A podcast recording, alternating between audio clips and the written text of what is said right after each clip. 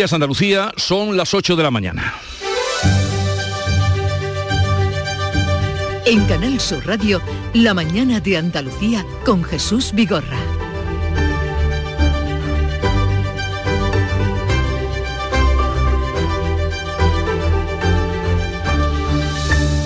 Estados Unidos apunta que los misiles que han dejado dos muertos en Polonia son ucranianos. El presidente Joe Biden ya se lo ha trasladado a los líderes del G7 le ha faltado tiempo y hoy se reúnen los embajadores de la OTAN para estudiar lo ocurrido. ¿De quién son los misiles? ¿Ataque o explosión? La audiencia de Sevilla envía a prisión a Griñán y otros dirigentes de la Junta por el caso de los SERE.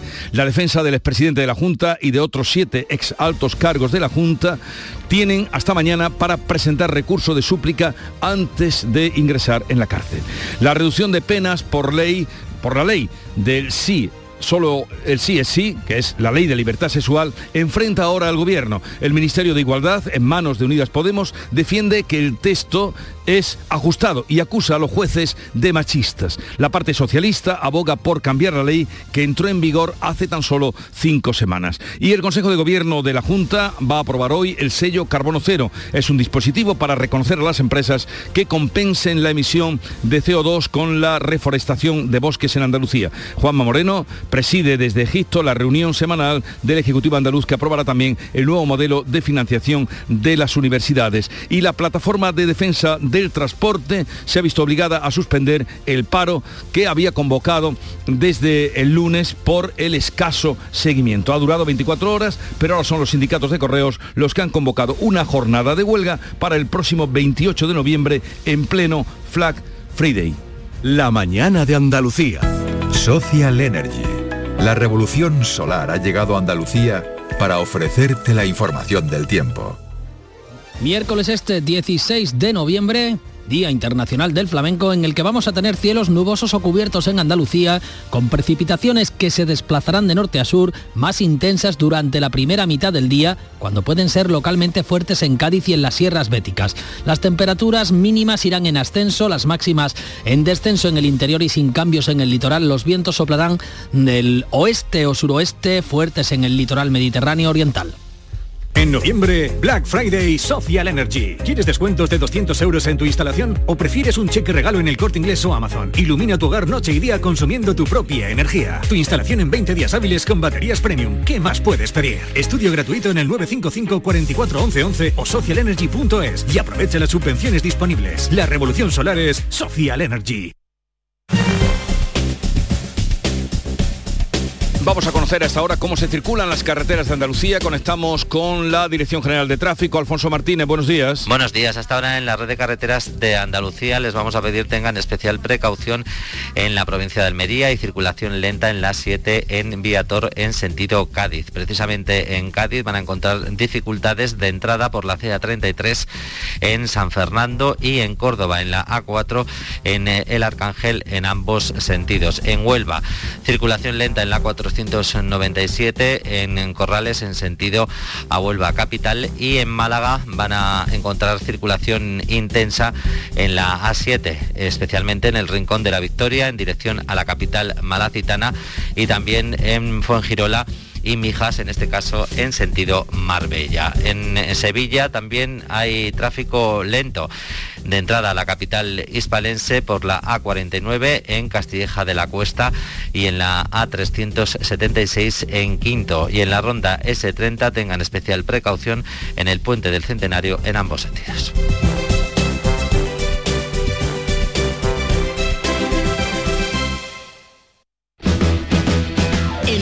Fiesta soy un ciclón que tengo un extra de ilusión. Cocinaré para 32 con un extra de ilusión. Dame un cupón o mejor dame dos que quiero un extra de ilusión. Por 10 euros cupón extra de Navidad de la 11 con 75 premios de 400.000 euros. El 1 de enero, cupón extra de Navidad de la 11. Dame un extra de ilusión. A todos los que jugáis a la 11, bien jugado. Juega responsablemente y solo si eres mayor de edad. En Canal Sur Radio, la mañana de Andalucía con Jesús Vigorra. Noticias. Alerta máxima en la OTAN y también en la Unión Europea por la caída de misiles atribuidos a Rusia sobre Polonia. Biden desmiente esta posibilidad, se reafirma en ello y apunta a que pueden ser misiles antiaéreos de Ucrania. La alianza se reúne hoy con los embajadores para estudiar una respuesta antes de tomar una medida. Manuel Pérez Alcázar. Polonia ha puesto en alerta a sus fuerzas armadas después de que uno o dos misiles hayan caído en su territorio provocando la muerte de al menos dos personas. Los cohetes han impactado a 10 kilómetros de la frontera con Ucrania. Polonia señala que el misil sería de fabricación Rusia. Países como Estonia, Letonia, Lituania y Ucrania han señalado también a Rusia. Sin embargo, Moscú ha negado la autoría del ataque y ha calificado lo sucedido de provocación deliberada. El presidente de los Estados Unidos, Joe Biden, ha asegurado que hay indicios de que el cohete es un misil antiaéreo ucraniano. Unas horas antes, un par de horas antes, Biden ya había anticipado que dudaba de que los misiles fuesen lanzados desde Rusia.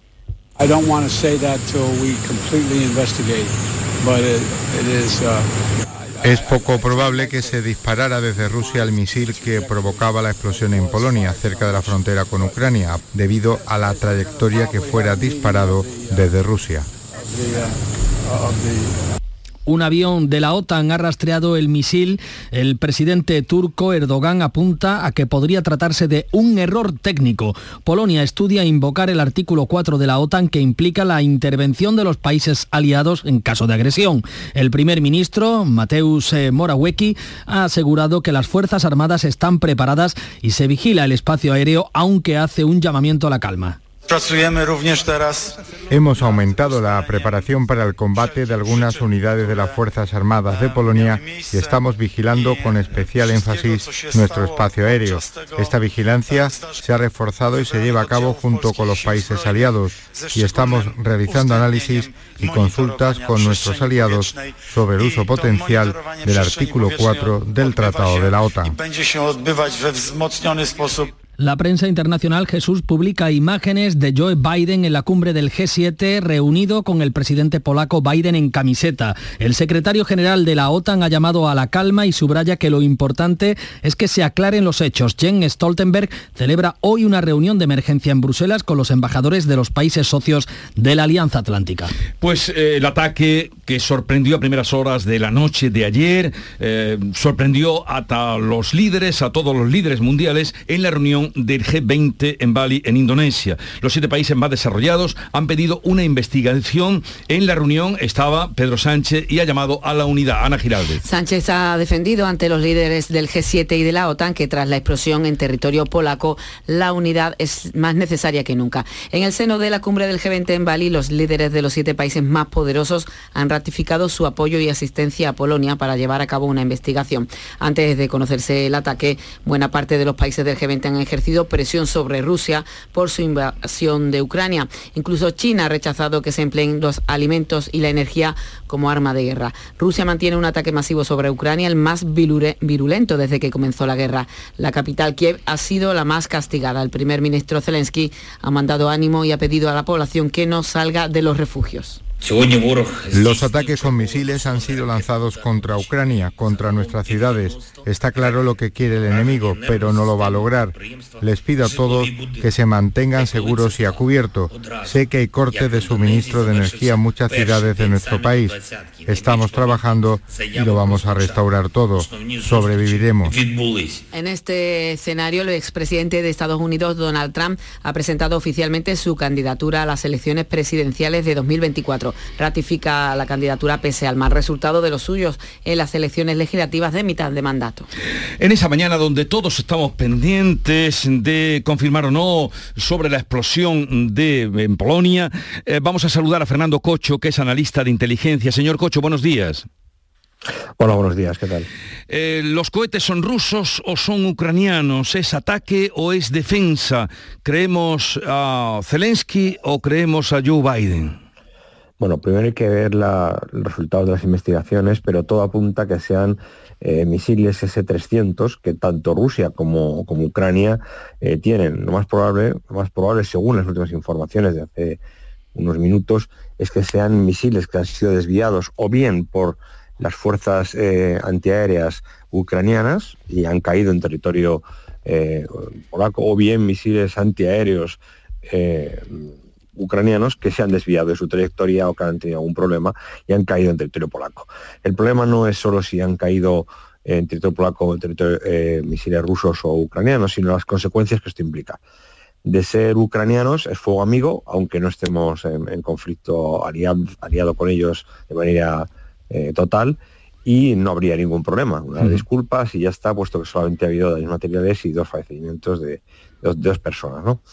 En el caso de ser Rusia, pues ahí teníamos un problema. Evidentemente no es intencional, no puede ser intencional un, misil de esas características. Habrá sido un accidente, habrá sido un error eh, estratégico, un error táctico, un error de, alcance de los misiles, puesto que, claro, cuando uno lanza tanto número de misiles, pues a uno se le puede sin querer ir a, frontera. Y la frontera es Leópolis, en donde hay un gran, una parte de una parte muy importante logística de armamento, de infraestructuras y de apoyo por parte de la OTAN a, Ucrania. ¿no? Es, un lugar de aprovisionamiento ya conocido, puesto que hace unos meses ya ocurrió un, un percance similar, pero en la, parte polaca, en la, parte ucraniana. Y eh, si Biden, que es el más interesado también, o los más interesados en que Putin no quede bien, eh, está ya diciendo, la inteligencia militar americana está diciendo que es un accidente y que no es eh, ruso, sino que es ucraniano, pues no habría invocación ni el artículo 4, que es la solicitud de mm, reunión inmediata de los altos mandos de la OTAN, en el artículo 5, ninguno de sus eh, apartados implicaría la defensa común eh, de la OTAN a un país atacado, en este caso Polonia. Entonces vamos a ver lo que ocurre, que investigar un poco más. Y también eh, habría que ver que quizá a lo mejor, independientemente de la realidad, a ver a quién le interesa, ¿no? Qui prodest cada una de las, de las opciones. a, Rusia no le interesa en ningún caso en estos momentos de negociación que ya ocurre por parte de India, China e incluso Estados Unidos con, con Ucrania y con Rusia como interlocutores, no le interesa en un caso que ahora eh, esa negociación incipiente vaya al traste tanto a Ucrania como a Rusia. Por lo tanto, hay que tener un poco de prudencia aún. O sea, falta información o confirmación de lo que nos están contando y entiendo, por lo que usted también dice, señor Cocho, que aquí nadie quiere la guerra o, que la guerra continúe eh, más allá. No, no, porque eh, además, incluso aunque fuera, que no lo creo, eh, un misil o unos misiles eh, rusos, estaríamos hablando, aunque esté en negociaciones, estamos hablando de pues pura doctrina de Clausewitz, ¿no? En, la doctrina militar tanto de Ucrania como de Rusia, la negociación no es incompatible con la realización de pruebas militares o de acciones militares. Por tanto, aunque estuvieran negociando, siguen en guerra, como estamos comprobando eh, con, el ataque de misiles. En estos momentos, eh, Rusia, y lo digo de manera eh, técnica, Rusia está haciendo ahora lo que a lo mejor tendría que haber hecho hace seis meses, siete meses, si quería que la guerra durara menos. Lo que pasa que, bueno, estratégicamente, pues a lo mejor no le interesaba, ¿no? Pero como vemos, Rusia sí tiene capacidad aún, tiene capacidad militar para bombardear cualquier parte de Ucrania con sus misiles. Fernando Cocho, analista de inteligencia, gracias por estar con nosotros. Un saludo. Seguiremos eh, en la espera y atentos a lo que ocurra en las próximas horas, que según usted nos apunta serán decisivas. Un saludo y buenos días, señor Cocho. Un placer. Muchas gracias. 8, 14 minutos de la mañana. La mañana de Andalucía. Esta Black Week Hyundai te regala tiempo. Porque si te llevas un Hyundai Tucson número uno en ventas en España, con todo incluido y con las mejores condiciones a tu medida, te ahorrarás mucho tiempo de espera. Black Week de Hyundai. Lo quieres, lo tienes. Condiciones especiales para unidades en stock. Más información en hyundai.es. Hola, hijo. ¿Cómo te van las cosas? Dice mi mujer que trabajo demasiado y que tengo mucha tensión acumulada. ¿Tensión? ¿Y tú qué has hecho? Yo, garbanzos. Mmm, garbanzos. Anda, siéntate y come. Legumbres la pedriza. Tómate tu tiempo. En Canal Sur Radio, la mañana de Andalucía con Jesús Bigorra. Noticias. La Audiencia Provincial de Sevilla da 10 días a Griñán y otros 7 altos cargos de la Junta condenados por los seres para ingresar voluntariamente en la cárcel. Entre hoy y mañana pueden presentar a un recurso de súplica contra tal decisión. Las defensas tienen 48 horas hasta el viernes para presentar esos recursos ante la decisión de la audiencia de rechazar la suspensión temporal de la ejecución de las penas. El auto no ve motivo para esperar a los indultos o los recursos por la duración de las condenas y por la alarma social que genera la corrupción política. Una vez que las defensas presenten el recurso, la audiencia dará traslado a la Fiscalía y a la acusación particular que ejerce el PP, pero ambas ya se han pronunciado a favor de la ejecución inmediata. La audiencia ha dado un plazo de 10 días para que ingresen voluntariamente en prisión. El consejero de Justicia de la Junta, José Antonio Nieto, asegura que la decisión se enmarca en la normalidad del funcionamiento de la justicia. Ahora dice, le toca a la Junta tratar de recuperar la mayor cantidad posible del dinero malversado. La audiencia de Sevilla y toda la audiencia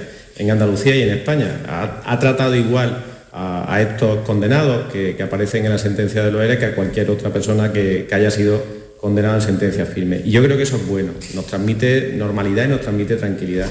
El ministro del Interior, Grande Marlasca, advierte que las decisiones judiciales están para cumplirlas. Respetemos las resoluciones judiciales, las decisiones, y están para, para cumplirse.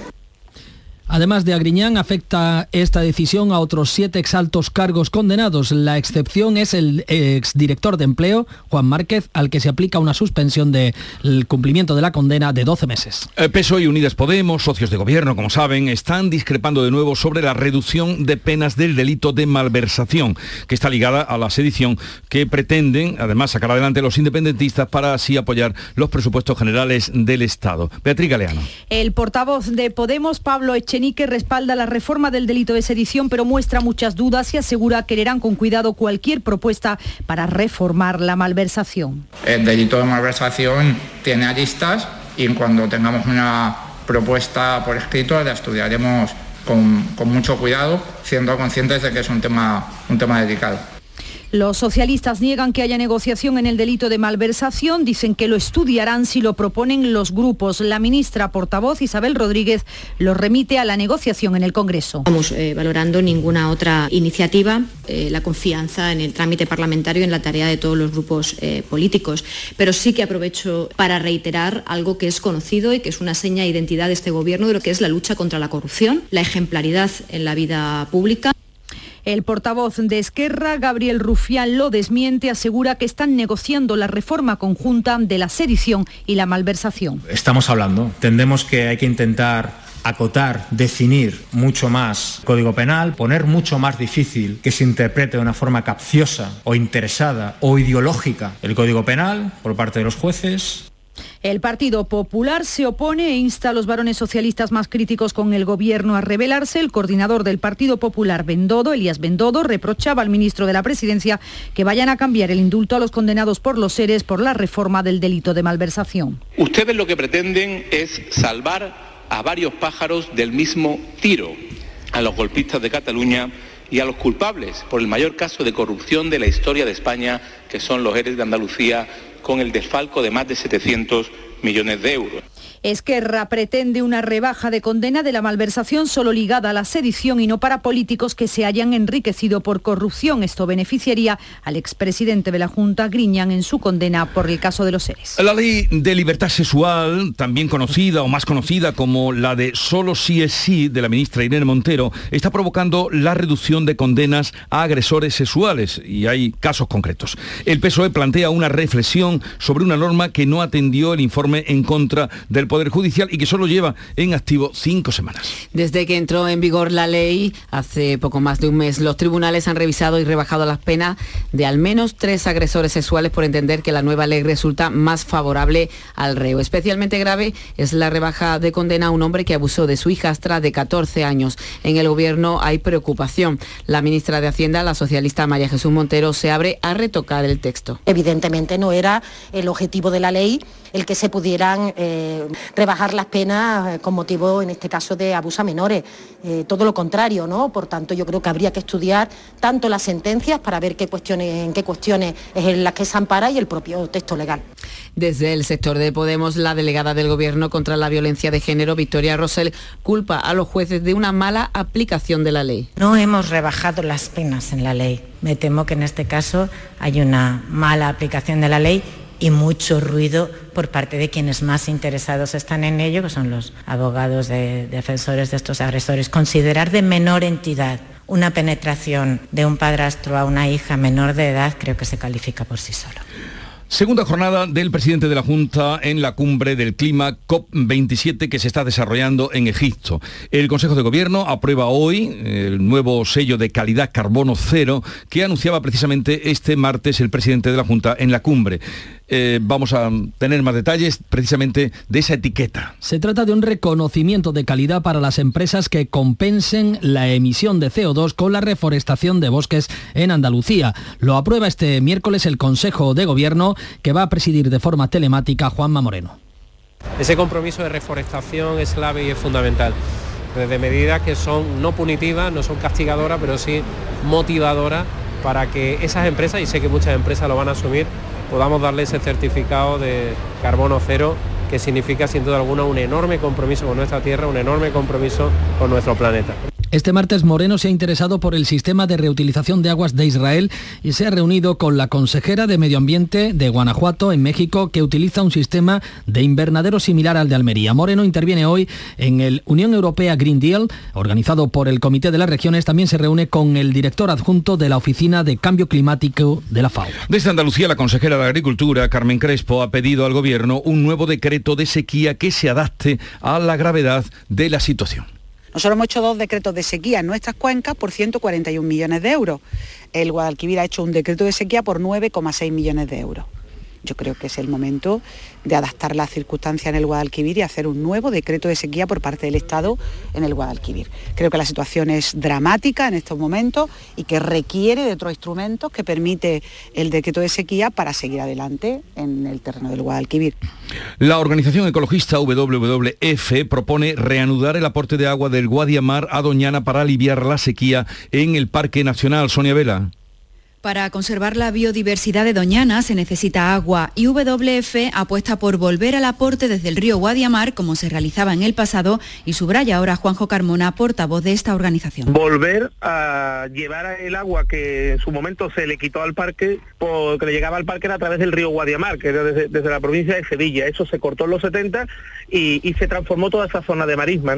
Entonces, bueno, poder volver a recuperar esos aportes junto con otras medidas que ya se han propuesto otras veces, como puede ser la eliminación de regadíos ilegales e insiste WF también en el cierre de todos los pozos ilegales en Doñana. El Consejo de Gobierno también va a aprobar este miércoles el nuevo modelo de financiación de las universidades públicas andaluzas. Recoge el acuerdo alcanzado ayer con el Consejo de Universidades que les garantiza su suficiencia financiera para este año. Asciende a más de 1.580 millones de euros que proceden de las cuentas prorrogadas de 2021, más en dos inyecciones excepcionales, la primera de casi 45 millones y la segunda de 21 millones más. El consejero de Universidades José Carlos Gómez Villamandos, ha destacado aquí en el Mirador de Canal Sur Radio que el paso dado es fundamental para poder seguir funcionando. Creo que lo más importante para las universidades ahora mismo es generar certidumbre en la financiación que van a tener a lo largo del, año y que esa financiación le va a asegurar lo que se llama suficiencia financiera, el poder abrir todos los días y además con una partida luego destinada también pues a, incrementar ¿no? su competitividad. Hoy comienza en Málaga Estenda Global, un encuentro sobre comercio exterior de Andalucía que servirá para conocer las oportunidades de negocio que tienen las empresas andaluzas en el ámbito internacional. María Ibáñez. María Ibáñez, Málaga. ¿Qué tal? Buenos días. Pues es un encuentro sobre comercio exterior de Andalucía que va a reunir a más de un millar de expertos eh, que celebrarán reuniones con los representantes de las redes exterior de Stenda en 63 países. Durante estos dos días se van a celebrar más de 1.200 reuniones y se podrá acceder a información actualizada sobre oportunidades de negocio y las claves de comercio internacional. Todo ello gracias a un completo programa de 29 conferencias. Pues el lema bajo el que se, va a celebrar esta, esta jornada es Estenda Global 22, impulsa tu empresa en el mundo. Y vamos a saludar a Enrique Milló, secretario general de Acción Exterior. Señor Milló, buenos días. Hola, buenos días. ¿Qué ofrece Estenda Global a una empresa que quiera salir al exterior? Bueno, Extenda Global es, es una herramienta potentísima que da cumplimiento a, precisamente a la estrategia de internacionalización que aprobó en su momento el año pasado el gobierno de Andalucía y que tiene como, como función principal precisamente ayudar a las economías, a las empresas andaluzas a salir al exterior a presentar sus productos el exterior y sobre todo abrir nuevos mercados y poder, por tanto, potenciar su producción hacia nuevos mercados, nuevas zonas geográficas y, por tanto, incrementar su capacidad de competir, de crear riqueza, de crear empleo, etcétera. Y en esta edición, la 16 ya edición de Senda Global, lo que vamos a hacer es pues, eh, facilitar a través de la información que se genera, eh, a través también de las estrategias que se ponen en funcionamiento a disposición de las empresas, la posibilidad de tener encuentros B2B, eh, es decir, encuentros personales, con eh, más de 63 países en todo el mundo a través de las 39 oficinas y antenas que tiene Extenda en todo el mundo. Oficinas comerciales que tienen como función, como digo, dar ese nuevo enfoque geográfico a la producción exterior andaluza y dar también inteligencia e información para conocer oportunidades nuevas que generan un mapa mundial de exportación para Andalucía que está dando ya unos resultados muy importantes que no hay más que ver las cifras que tenemos y los récords que estamos batiendo para comprobar cómo esta es una herramienta, es, una, es un objetivo y que se está cumpliendo y que es un factor estratégico principal, como digo, para que nuestras empresas puedan crecer, puedan competir y puedan generar riqueza y empleo. Bueno, pues ya lo han oído, cualquier empresa andaluza puede eh, ponerse en contacto, acceder a Extenda Global si quiere o cree que su eh, producto o su empresa puede tener una salida al exterior. Gracias, señor Milló, que vaya bien este día y mañana en los que se desarrolla este nuevo encuentro, ya la edición número 16 de Extenda Global. Un saludo y gracias por atendernos. Muchas gracias, buenos días. Vamos a otro asunto, desconvocada la huelga del transporte, la plataforma del transporte nacional por falta de seguimiento, pero los sindicatos de correos convocan una huelga para el día 28 en plena campaña del Black Friday. La plataforma de defensa del transporte, la única convocante, ha desconvocado la huelga indefinida apenas 24 horas después del inicio. Denuncian haber sufrido una campaña de acoso para boicotear su protesta. Desde correos, siete sindicatos han convocado una huelga general el 28 de noviembre, coincidiendo con el Black Friday. Reclaman una subida de sueldos con el IPC, reducir la jornada a 35 horas semanales y recuperar los puestos de trabajo que se han perdido. También en movilizaciones se continúa la Comunidad de Madrid. Los sindicatos y la comunidad siguen sin ponerse de acuerdo sobre la sanidad pública y los paros de médicos eh, que van a continuar los próximos días. En Andalucía hay convocada una manifestación el sábado. La Junta respeta esta movilización, pero asegura que la situación en nuestra comunidad ha mejorado en los últimos cuatro años. Este 16 de noviembre es el Día Mundial del Flamenco, conmemora la declaración como patrimonio inmaterial de la humanidad por parte de la UNESCO. La pasada semana el Parlamento andaluz aprobó por unanimidad el inicio de la tramitación de la ley andaluza del flamenco que llevará a este arte a las escuelas. Y en Jerez se conmemora especialmente este día. El cantador José Mercé recibía anoche en la venta Vargas, que suena flamenco por todas sus puertas y ventanas, el premio Leyenda del Flamenco. Salvo Gutiérrez. Sí, además hay más cosas para hoy. Por un lado, el guitarrista Paco Cepero será uno de los galardonados con el Premio Internacional de Flamenco Manolo Sanlúcar. También el Ayuntamiento de Madrid dedicó una placa a la paquera de Jerez, fue en Madrid, en la casa donde residía la artista jerezana. La Peña Flamenca La Lola tiene un amplio programa de actividades para toda la semana. En el puerto, varias academias ofrecen esta tarde clases de bulería y sevillanas y el acto central de la programación que ofrece el Ayuntamiento de Jerez se va a llevar a cabo a las 7 de la tarde en los claustros de Santo Domingo con la lectura del manifiesto en defensa del flamenco. Aquí en la mañana de Andalucía vamos a tener también un tiempo dedicado al flamenco, como no, va a ser un aula de flamenco, ya que el, proyecto más importante que acomete la Junta en este sentido y la Consejería de Cultura es llevar a las aulas el flamenco. Vamos a montar aquí un aula con profesores y alumnos a partir de las 10 de la mañana. Y una última hora, digamos, espacial. Pues sí, se ha lanzado con éxito la misión Artemis I.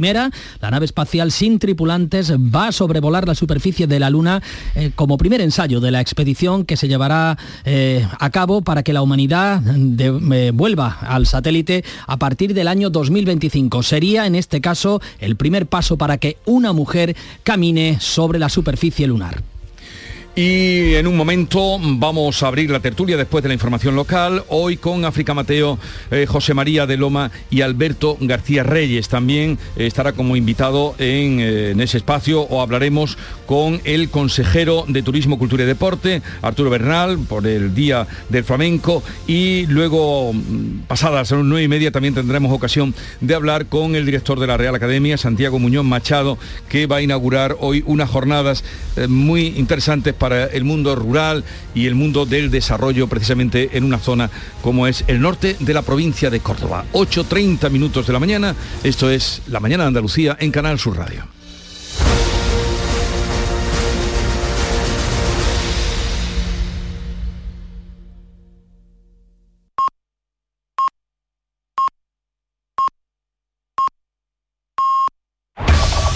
En la mañana de Andalucía de Canal Sur Radio, las noticias de Sevilla. Buenos días. La Comisión Europea ha decidido que esté en Sevilla el centro europeo que controlará el contenido de las grandes plataformas online. El próximo año podremos ver la Giralda completamente restaurada. Los trabajos de la cara norte comenzarán en unos meses y en Fibes echa a andar el Salón Internacional del Caballo tras la inauguración oficial. Enseguida se lo contamos antes el tráfico con retenciones de dos kilómetros en los accesos al puente del Centenario sentido Cádiz, tres sentido Huelva, dos kilómetros en el nudo de la Gota de Leche, sentido Ronda Urbana Norte, tres kilómetros en la entrada por la A49, dos por la carretera de Utrera y uno en la entrada por el puente del Patrocinio. En la ciudad, circulación intensa en las avenidas de acceso. En cuanto al tiempo, hoy tenemos cielo cubierto con lluvias que pueden ser localmente fuertes en la Sierra Sur y débiles a partir de la tarde. La máxima prevista es de 20 grados en Morón, 22 en Écija y Sevilla, 23 en Lebrija. A esta hora 18 grados en la capital. La dramaturgia sin palabras llega al Teatro Central los días 18 y 19 con The Ship Song de Tony Luis F.C. Berman, una epopeya para los sentidos con ovejas reales sobre el escenario. Y en la sala B, Bárbara Sánchez, la pichereta, estrena Mota Esplendor. Venta de entradas en teatrocentral.es, Agencia Andaluza de Instituciones Culturales, Junta de Andalucía. Reciclos llega a tu ciudad. La nueva aplicación con la que podrás ganar premios solo por reciclar. Participa reciclando latas y botellas de plástico de bebidas. Cuida tu entorno y gana premios. Descárgate la aplicación Reciclos y empieza a formar parte del reciclaje del futuro. Ecoembes. Sevilla será la sede principal del Centro Europeo para la Transparencia Algorítmica, un instituto de investigación creado por la Comisión Europea para controlar a las, grandes plataformas como Twitter, Google o Amazon para que no muestren contenidos ilegales. El centro estará en el Parque Científico Tecnológico Cartuja. Actualmente emplea a 10 trabajadores y se ha abierto un proceso de selección de una veintena más con perfiles que van desde el experto en seguridad a investigadores de Inteligencia Artificial. Segunda jornada hoy del SICAP, el Salón Internacional del Caballo inaugurada la pasada tarde. Se puede visitar hasta el próximo domingo y es una buena oportunidad para conocer el trabajo de las ganaderías. Uno de los atractivos para toda la familia es el espectáculo diario en el pabellón 3 de Fibes, según Jacobo Rojo, presidente de la Comisión SICAP un espectáculo de caballos de purada española con artistas de muchos sitios, vienen franceses, vienen volteadores especialistas, vienen caballos en libertad con Santi Serra, tenemos eh, números muy eh, de nuestra tierra como son la vaquera y, competiciones deportivas también que se hacen durante el espectáculo, enganches, en fin, es eh, todo una, un espectro magnífico para que todo el mundo disfrute con un espectáculo que es maravilloso. Los trabajos de conservación de la Girarda terminarán a finales del próximo año. Con la cara norte restaurada van a comenzar después de Semana Santa. Jaime Navarro es el responsable arquitecto conservador. Esperamos sorpresas porque cada una de las caras nos la ha ido dando. O sea que seguramente encontraremos algunas cosas singulares. Hemos planteado una adición al proyecto para revisar y mejorar todo el sistema de cogida de las campanas que es muy comprometido. Hay campanas, hay una, la campana mayor pesa 5.000 kilos. Y vamos como cada día también a esta hora con la actualidad del deporte Nuria Gaciño. Buenos días. Muy buenos días. El Sevilla estará esta tarde a las 5 pendientes del sorteo de la segunda ronda de la Copa del Rey que se disputará los días 20, 21 y 22 de diciembre de nuevo a partido único y de nuevo en el campo del rival de inferior categoría. Sigue exento el Betis por jugar la Supercopa de España en enero, un Betis que ya se encuentra en Chile para medirse al Colo Colo en dos amistosos que cerrarán la gira sudamericana de los verdiblancos. Su equipo de fútbol sala juega esta tarde a las 8 ante el Peñíscola en Copa del Rey y en el Estadio de la Cartuja de Sevilla la selección femenina de fútbol ha sumado una nueva victoria 1-0 ante Japón. Y en Cultura hoy comienza una nueva edición del Festival Artes Escénicas de Sevilla, el FES, con una oferta que incluye 25 compañías y 39 funciones en cinco espacios escénicos de la ciudad. Y hoy se celebra el Día Internacional del Flamenco. Se han organizado en la capital y en la provincia numerosos eventos. El Ayuntamiento de Sevilla y la Unión de Peñas y Entidades Flamencas ha diseñado un conjunto de actividades que se van a desplegar a lo largo de la semana por todos los barrios de la ciudad.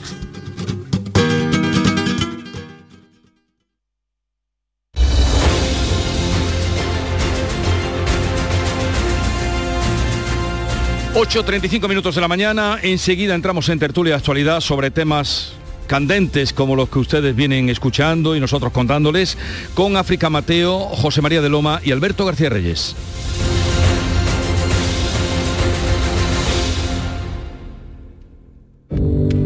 Ser jugador de la selección hace que todos los focos estén puestos en ti. Pero esos focos no deberían estar solo sobre nosotros sino también sobre esos jóvenes que, junto a sus padres y abuelos, siguen haciendo de nuestro país el más rico del mundo. Alimentos de España, el país más rico del mundo.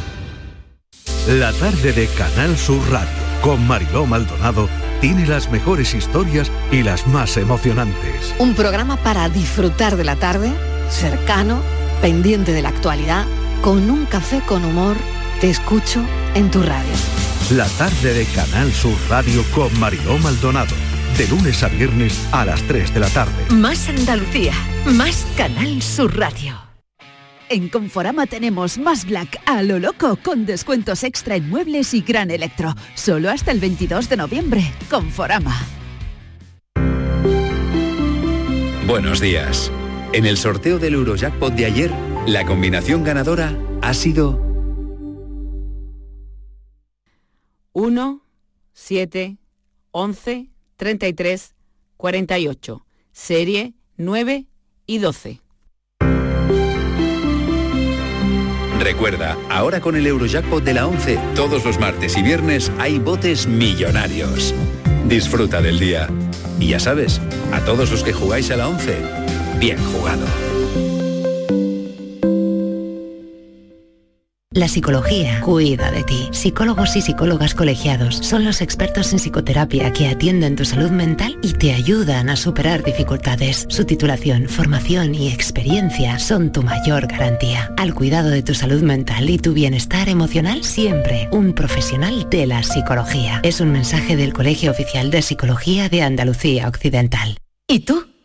¿Qué radio escuchas? El programa que yo escucho es La Noche Más Hermosa. La Noche Más Hermosa, el programa de la tarde, el de salud que empieza a las 6. A la una, los deportes. Me encanta el comandante Ana. Los fines de semana, por supuesto, Pepe de Rosa y Ana Carvajal. Y Pilar Muriel los fines de semana.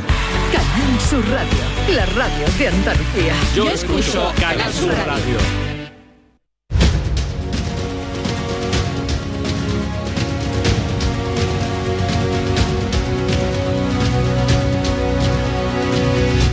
Sur Radio, La mañana de Andalucía con Jesús Vigorra. Y hoy con Alberto García Reyes, África Mateo, José María de Loma, enseguida vamos a la tertulia, pero antes voy a saludar a Antonio Salvador, autor de El saqueo de los seres junto a Sebastián Torres. Antonio, buenos días. Muy buenos días, Jesús. En el día que estamos hoy, cuando hemos conocido que la audiencia ha dado ya un periodo de 10 días eh, para que eh, Griñán y los exaltos cargos que están condenados por el caso de los seres entren en prisión voluntaria, ¿hay alguna opción para que no vayan a la cárcel? Permíteme que te haga primero un matiz, Jesús. El plazo de los 10 días no empieza todavía a computar hasta que se resuelva el recurso de súplica, que digamos que es la última opción que tienen los condenados para intentar eh, evitar la entrada en prisión. Eso se tiene que resolver, el plazo son tres días, con lo cual terminará a final de semana y el tribunal tendrá que resolver a principio de, la siguiente. Eh, respecto a lo que tú me planteas, pues creo que hay muy pocas posibilidades, teniendo en cuenta que el órgano órgano que tiene que resolver ese último recurso, el recurso de súplica, es el mismo órgano que ha considerado que no se dan las circunstancias para que se pueda suspender la ejecución de la pena. Pero mm, podría darse también mm, que se modificara el delito de malversación, pero para eso ya no hay tiempo, ¿no? Antes de que empiecen a contar esos 10 días. Claro, eh, las otras dos opciones que están encima de la mesa es el indulto, pero va a tardar todavía eh, varios meses en tramitarse y por otro lado esa posible modificación del delito de malversación asociada a la reforma de, la, sedición que aunque el mm, Podemos, Esquerra Republicana de Cataluña, que es el, grupo parlamentario que está promoviendo esa modificación legislativa y eh, posiblemente apoyada también por el, por el PSOE, pues no van, a, no van a tener tiempo por mucha tramitación de urgencia que están, que están llevando. Es decir, hasta la semana que viene la Junta de de, portavoces pues no fijará la fecha del debate de toma en consideración, luego hay que abrir el plazo de presentación de enmiendas. Eh, quiero decir que toda la tramitación parlamentaria, Congreso, Senado, posiblemente por muy rápido que se pretenda llevar a cabo, no estará solucionada hasta, hasta finales de año. O sea, el indulto imposible con esos plazos que nos estás dando y eh, la reforma del delito de malversación ahora mismo incluso está en el aire porque hay desavenencias incluso dentro del propio gobierno. Claro, es que el, gobierno, o, al menos la parte socialista, tendrá que explicar cómo se modifican, cómo se rebajan las penas de un delito que se engloba, digamos, en el bloque de los delitos de la corrupción. Estamos hablando de un delito de corrupción política, la, malversación. Yo creo que hay cierto temor, teniendo en cuenta además que estamos en víspera, dentro de unos meses, dentro de, seis meses habrá elecciones eh, autonómicas en, varios territorios. Eh, creo que el gobierno mm, tendrá que explicar muy bien cómo se rebajan las penas. Es verdad que se está intentando establecer ahí una frontera entre si la gravedad del delito depende de si ha habido enriquecimiento personal eh, o no. Pero mm, digo, habrá que explicarle muy bien al ciudadano cómo un caso de corrupción política merece que, sean rebajadas las penas. Eh, ¿Cuánto fue el dinero exactamente que no se utilizó para los fondos para los que estaba previsto utilizarse? Vamos, el dinero que se distrajo. Bueno, en rigor podría decirse que son 680 millones de euros, que es, digamos, el, importe que año tras año durante una década se fue asignando a la partida presupuestaria 31 OL o, Fondo de Reptiles. Eh, si, uno lee la sentencia, tanto de la audiencia como del Tribunal Supremo, llega a la conclusión de que como todo se asignó, se repartió al margen del procedimiento legalmente establecido y eh, eludiendo los controles de la, de la intervención, pues toda la partida sería irregular. Ahora bien, si nos ponemos un poco a, analizar, eh, evidentemente hay cuestiones muy groseras, no todos los 680 millones de euros, porque gran parte de ese dinero, la mayor parte de ese dinero, terminó yendo pues, a los prejubilados legales, los que en teoría tenían derecho a percibir eh, esa renta y a los que, por cierto, no se les ha llamado al procedimiento ni siquiera como beneficiarios a título lucrativo de los efectos de, un delito, en este caso del delito de malversación y de prevaricación. Pero eh, descontada esa gran parte, hay dinero, hay partidas que se llevaron pues eh, compañías de seguro, intermediarios, que son las empresas que estaban, que mediaban entre la Junta de Andalucía y las compañías de seguro para la, para la suscripción de, los, de las pólizas de prejubilaciones eh, y también, por supuesto, los intrusos, esos trabajadores que no, que, no, que no debieron haber recibido esa ayuda porque no estaban, no trabajaban para la empresa a la que se le ofreció ese, apoyo. Antonio Salvador, gracias por estar con nosotros. Un saludo, sé que tienes otra cita eh, en televisión. Un saludo y ya veremos qué pasa próximos días y próximas horas. Buenos días. Muchas gracias. Ah. Buenos días. Eh, Alberto García Reyes, buenos días. Buenos días, Jesús, ¿qué tal? África Mateo, buenos días. Muy buenos días. Y José María de Loma, hola, buenos días. Hola, buenos días. Eh, Alberto, tú eh, llegaste a sentarte en el banquillo en el proceso de los seres. Bueno, eh, tuvimos muchas demandas, sí, en ABC, porque mm, bueno, fuimos los que sacamos el caso desde el principio con aquella famosa grabación de Mercasevilla, que luego abrió dos nuevas ramas por parte de la jueza Laya, una una supuesta venta de los terrenos de Mercasevilla que podría haber sido fraudulenta, de la que al final salieron todos asueltos por falta de pruebas, y dos, los ERE. ¿no? A partir de ahí empezamos a tirar del hilo, aquello fue muy incómodo, eh, durante muchos meses en los que estuvimos trabajando, lo tengo que decir, porque fue duro para nosotros eh, en soledad, no nos acompañaba casi, no, no nos acompañaba nadie, vamos. Y tuvimos muchas presiones y situaciones muy embarazosas y muy incómodas para, eh, para un periodista. ¿no? Eh, bueno, eh, mm, no lo digo esto tratando de arrogar ningún mérito a ABC en aquel momento, a los que estábamos en esa pelea, porque lo único que estábamos haciendo era cumplir con nuestra eh, obligación, pero sí es bueno que se sepa que quienes ahora eh, están pidiendo o están diciendo que no cometieron unos delitos eh, muy graves, ni que allí había ocurrido nada eh, y todo esto, pues en su momento, al principio de toda la historia, trataron de ser muy duros con los periodistas que estaban que estábamos intentando eh, levantar el, el- el caso nada más yo creo que es justo que se sepa ¿Y, y en qué, en concepto de qué fuiste tú a- al banquillo?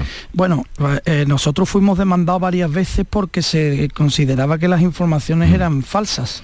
Eh, luego se demostró que, bueno, teníamos documentación suficiente, íbamos demostrando la- la- lo, lo que decíamos y, bueno, no, no hubo problema en ese sentido, pues gracias a Dios en este país la justicia funciona. Eh, Lo que viene siendo matar al mensajero, ¿no, Alberto? Lo de toda la vida, claro, lo de toda la vida. Lo que pasa es que cuando te ves ahí, pues lo pasas mal, ¿no? Porque tú dices, "Ay, yo estoy haciendo mi trabajo, eh, me estoy tratando de ser riguroso en las informaciones y, y- y, um, pues, pues estoy recibiendo una sarta de, de golpes eh, Sí. que, no es, que, no, que no es justa, ¿no? Pero, Eh, pero bueno. pero oye, hablemos ahora en la situación que estamos. Eh, el indulto, mm, por los plazos que nos daba el compañero eh, Antonio Salvador eh, y, por la modificación del delito de malversación, que puede retrasarse ahora también, que, que Rufián habla de que hay que hacer una operación quirúrgica antes de, de aprobarlo, esto aboca a que puedan ir a,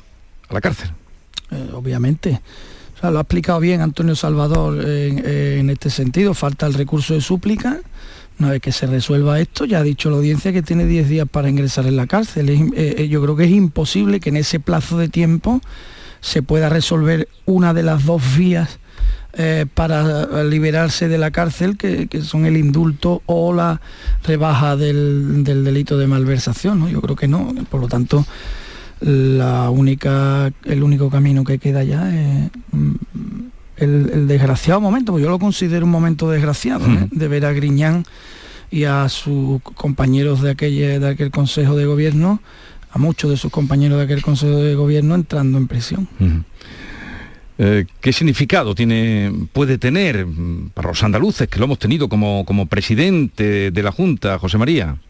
Bueno, pues a- ahora sí que es el fin, fin de una época, ¿no? Ahora sí que se visualiza que ha terminado un larguísimo proceso que en gran medida ha salido a la luz pública, como bien decía Alberto, por el trabajo de, de los medios de comunicación, ¿no? Primero a veces, como él decía, luego otros y, como en tantos casos de corrupción en España, gracias a la labor periodística, se ha sustanciado y ha acabado en los tribunales y se ha acabado haciendo justicia. Griñán lo tiene muy difícil, ciertamente. La única vía probable que, que aceleraría mucho el indulto, porque es la más breve, pero no creo que se vaya a producir ahora, es la de que el Consejo de Ministros lo indulte directamente. Pero tendría que pasar, ¿no? Según yo no Eh, sé. bueno, hay que hacer una breve o si consulta hay- al rey O si hay con el una. ministro de Consejo de. Sí, pero el sí. Consejo de Ministros es eh, tiene potestad de decir eh, de un día para otro queda indultado. Yo creo que Bueno, no, en que su tiene que primera reunión, un en la- informe. Sí, pero esos plazos creo que son los más breves. No quiero decir que sea, pero son los, los más breves porque eh, beneficiarse de una reforma del delito de malversación muy, muy genérica, como es reformar el Código Penal, lo ha explicado también Antonio Salvador, llevaría meses de tramitación parlamentaria por lo menos. Ahora, el indulto del Consejo de Ministros es una propuesta del Ministerio de Justicia al rey que se lleva a un Consejo de Ministros. Eso sí puede tardar eh, no sé si días o, o semanas o poco, po- poco tiempo. Pero hablaba- vamos, no creo que se produzca ahora.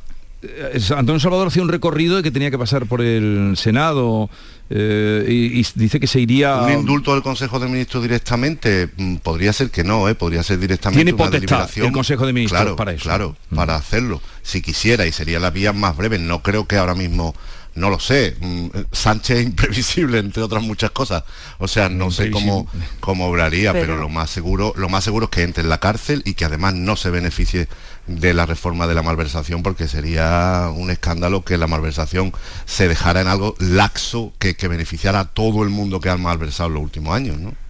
Pero yo no creo que precisamente en esto Sánchez vaya a ser imprevisible, porque con el escenario político que tiene ahora mismo, ni le ¿Crees que se lo interesa no? indultar a Griñán, ni le interesa modificar el, el delito de malversación con mucha bulla. O sea, yo creo que son dos cuestiones que, que en este momento no le interesan para nada. Y si no le interesan a Pedro Sánchez, no las va a hacer, porque, en fin, pues ya vemos todos cómo funciona esto. Bueno, ya veremos lo que le aprieta a Esquerra en el sentido de la malversación. No, ¿eh? porque, el ya, único- dio, el ya único dio ca- un paso atrás ayer, ¿eh? Esquerra Sí, ya pero- dijo que, que bueno, que esto era una Bueno. propuesta solo que venía por su parte, que iba a ser un tema muy quirúrgico, muy quirúrgico, que solo había que tocarlo en lo que le afecta a, a los que a los que condenaron con el delito de Exacto, frase, África, esa exacto, frase, África. África, esa Rufián ha sido- Rufián es absolutamente lamentable. Sí, porque es el único- solo se va a tocar para los míos. Eso es, bueno, páseme usted la lista con los nombres y apellidos y acabamos antes, ¿no? ¿Esto qué es? Es que de verdad. Claro, es que le ha faltado decir, es, un, es una reforma que se debe llamar eh, eh, Oriol, ¿no? Junquera, o sea, eh, lo único el que ha hablado que se con menos sacar- vergüenza política, pero más claramente, el que ha hablado más claramente, es decir, el que ha dicho, la malversación no la vamos a reformar aquí para todo el mundo, la vamos a reformar para los míos. Pero es que O es sea, una Pero justo José María Claro, ha dado es- la clave. claro, el que- el claro. único que habla sin complejos de todos estos temas a día de hoy es Rufián. Con O descaro. sea, es lo único descaro. positivo que se, la única lectura positiva que se puede habla, sacar, porque además, dice a- lo que le da la gana y lo que le Bueno, interesa. cuando habla, el resto, es. todos Pero- hablan con muchos complejos. Pero Podemos, además liga dos, eh, liga dos cosas, liga Pero- dos cosas pero que tampoco- difícilmente se unían, ¿no? Malversación y, y- y sedición. O sea, vamos lo a que ligar dos cosas. Eh, eh, Claro, lo que interesa. Pero tampoco vamos a alabar ahora a Rufián por, por No, decir no. lo que piensa claramente, ¿no? Porque No, lo que ha dicho no. es una auténtica Pero- barbaridad. O sea, Claro, una claro, barbaridad sí, sí, insostenible sí, sí. en un Estado de Sí, Derecho, sí. en una democracia eh, como la nuestra, ¿no? Estos son los Que a lo mejor se luego- consuma, que a lo lo- mejor los se que además luego van dando lecciones de, de- de- de- de democracia y cosas de estas, ¿no? Cuando eh, eh, y, y- y abiertamente proponen sin ningún tipo de pudor, eh, sin ruborizarse ni nada, eh, que, que se haga una reforma del delito de la malversación quirúrgica, que utilizó la palabra literal Sí, sí, sí. quirúrgica, para que se libren solo los que los que la malversación la tienen a- asociada a la sedición, es decir, sus amigos. O sea, es una cosa. yo- había yo, visto, no había creo visto- que- había Dice- visto muchos bochornos en, el, en las cortes españolas, pero a este, a este nivel de impudicia ya, yo creo que no habíamos llegado nunca. Pero tú dices que, que crees que puede salir adelante y tal, no sé si lo ha dicho José María, yo no lo creo eh, honradamente, porque, porque al final, eh, por los pasos que han ido dando, sobre todo desde el gobierno en los últimos días, él mismo, que, que- que no es tonto y que le interesa nada más que vender victoria, porque no nos olvidemos también de que con esto él se está apuntando tanto frente al independentismo, porque Junts está fuera de, de todo lugar al final eh, a él le interesa que se vea todo victoria por su parte. Y que ha hecho que ya ha separado en sus últimas declaraciones de ayer el delito de la reforma del delito de sedición de la reforma del de malversación ha dicho que esto es una propuesta exclusivamente suya y lo ha separado también de los presupuestos. Por si no sale pues no mm, perder un poco el espíritu de victoria que tiene con el tema de la reforma de la sedición Claro, Yo es que creo se ha dado cuenta también. Que, que el, Perdón. el- el- perdón, o sea, el tema de la Nada, sedición, la, la reforma del delito de sedición sí va a salir adelante, yo, yo estoy seguro de eso. El de la malversación ya no lo veo tan claro porque Sí. arrastra a demasiada gente, incluidos algunos, algunos miembros del PP, o sea, o sea, que se beneficiarían de este, de este cambio. Por lo tanto, yo ahí creo que van a ir un poco más con el, con el freno echado, aunque el simple hecho de que la idea se haya puesto encima de la mesa y se haya hablado sobre ella o se haya debatido para sí o para no, a mí ya me parece eh, preocupante, ¿no? bueno Eh, debatir no es malo. no, debatir no es malo, pero debatir si se debe de penalizar un delito como el de la malversación. O escuchar a una ministra que además es juez como Margarita Robles diciendo que la malversación solo sería delito si te llevas el dinero a tu casa o para ti, hombre, eh, no sé, no quiero hacer demagogia, pero esto es como si tú dices, no, mm, no la- secuestrar no es delito, sería solo matar. No, hombre, no. Pero Alberto, también- que así, así fue hasta 2013, que no nos podemos tampoco rasgar las vestiduras, que la malversación entendida de las dos formas, cuando te lo llevas para ti y cuando te lo llevas para un tercero, viene una de, una reforma del Código Penal Claro. del año 2013, Muy que en aquel momento Esquerra Republicana, por supuesto, no criticó, que estaba tarda, no criticó para nada ningún aspecto mm, de los que ahora critica. Se fue por los cerros de Úbeda, hizo otro tipo de críticas, porque se, se reformó también el delito de la prisión permanente revisable y tiraron por ahí las críticas. Pero fíjate, paquete con África, todo. estamos acostumbrados, has dicho el de la presión permanente revisable. Me parece interesante que, que haya sacado este tema. Estamos acostumbrados a, a escuchar a los juristas profesionales y a los políticos decirnos que no se puede legislar en caliente, que este tipo de, de- leyes, como el de la prisión permanente revisable, tiene que hacerse al margen de las exigencias de las víctimas y de la porque son cosas que afectan al Estado de Derecho en general y se tienen que hacer en frío, con un debate sosegado. Bueno, pues ahora nos estamos comiendo el debate de la malversación en, en caliente, no, en hirviendo. O sea, cuando están ellos, cuando les afecta a ellos, Claro. sí es en caliente. Cuando les afecta a personas que no conocen de nada, hay que hacerlo mejor en frío. Y esto es lo que a los ciudadanos de a pie, yo creo que nos duele, ¿no? Oye, nos tratan, eh, para sus cosas, son muy rapidillos, ¿eh? Y para las de los Eh, demás no son tan... van- van de conectando conectando con conectando con eso que dice Alberto de que son muy rapidillos para sus cosas. Es que de fondo el espectáculo si se piensa en frío es muy lamentable porque es son políticos reformando un delito que solo pueden cometer ellos no más o menos. Más o menos, sí, entonces un perfecto. poquito Bueno, eh, los es un poco bueno, sí, los Sí, altos funcionarios también pueden, ¿no? Pero eh, un poco para entendernos, básicamente un delito de, de- de los políticos y, y lo van a reformar eh, a la baja. O sea, es que además, si eso se queda en una, en una amplia reforma que considere la malversación como algo ligeramente menor, se puede beneficiar un montón de gente estrambótica, yo que sé, como Julián Muñoz, el alcalde sí. de Marbella, ¿no? Creo que, creo que lo que lo que intenta el gobierno apretado por el RC es que beneficie a los a los independentistas, está claro, es Yo de una todas cosa formas- ad hoc para, para ellos, pero no hay que olvidar tampoco que la distinción moral esa que hablabais antes entre el que se lo lleva y el que no se lo lleva pero también malversa, eso es un poco mm, eh, eh, falsario, ¿no? Es un poco, o sea, es corrupción. Sánchez llegó a la, a la Moncloa por una moción de censura basada en la corrupción del Partido Popular. Quiero Así decir, es. no le vamos a no le vamos a quitar ahora eh, hierro a, la- a los comportamientos corruptos, ¿no? O bueno, ligado Hombre, a la sedición ya sabemos para qué se hace y a quién beneficia, ¿no? A ver, eh, eh, África, aquí ibas a decir algo. No, simplemente que tampoco nos podemos olvidar de que nos hemos dado todo un código penal garantista, muy garantista.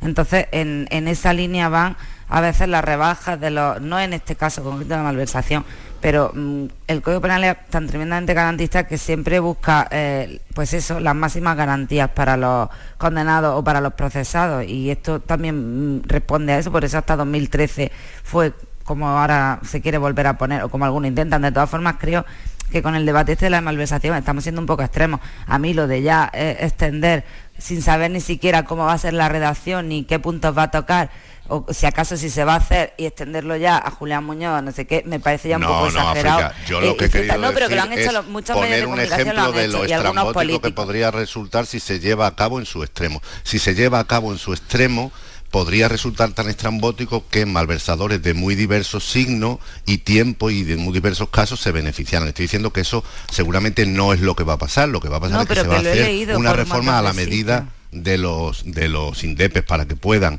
eh, no responder con penas de, dinero ni, ni, ni estar en la cárcel y para que puedan presentarse a las próximas elecciones. Es una limpia del currículum de Junquera y, de Puigdemont seguramente, ya está, limpiar el currículum y las deudas y las penas de cárcel y aquí no ha pasado nada. Que bueno, que puede tener sus efectos balsámicos, no lo sé también, ¿eh? pero es, otro- es otra historia, pero Luego, es lo que eh, se en- pretende. En, este asunto, lo que afecta al caso andaluz, ¿no? que es el que nos coge a nosotros más de cerca con el tema de la malversación, hay una cuestión cuando, cuando se habla de no, no es que nos han llevado un, un duro para su bolsillo, hay una cuestión que a mí me parece que es mucho más relevante, que es, que es de carácter cualitativo ¿no? ¿no? No solo cuantitativo. Es decir, vamos a ver, aquí no estamos hablando de si se han llevado dinero para su bolsillo o no. Estamos hablando de que se instauró un, sistema que perverso, fuera de la ley, según han, dictado varios tribunales ya, incluido el Supremo, fuera de la ley, para desviar dinero a fines que beneficiaban a un determinado partido eh, político.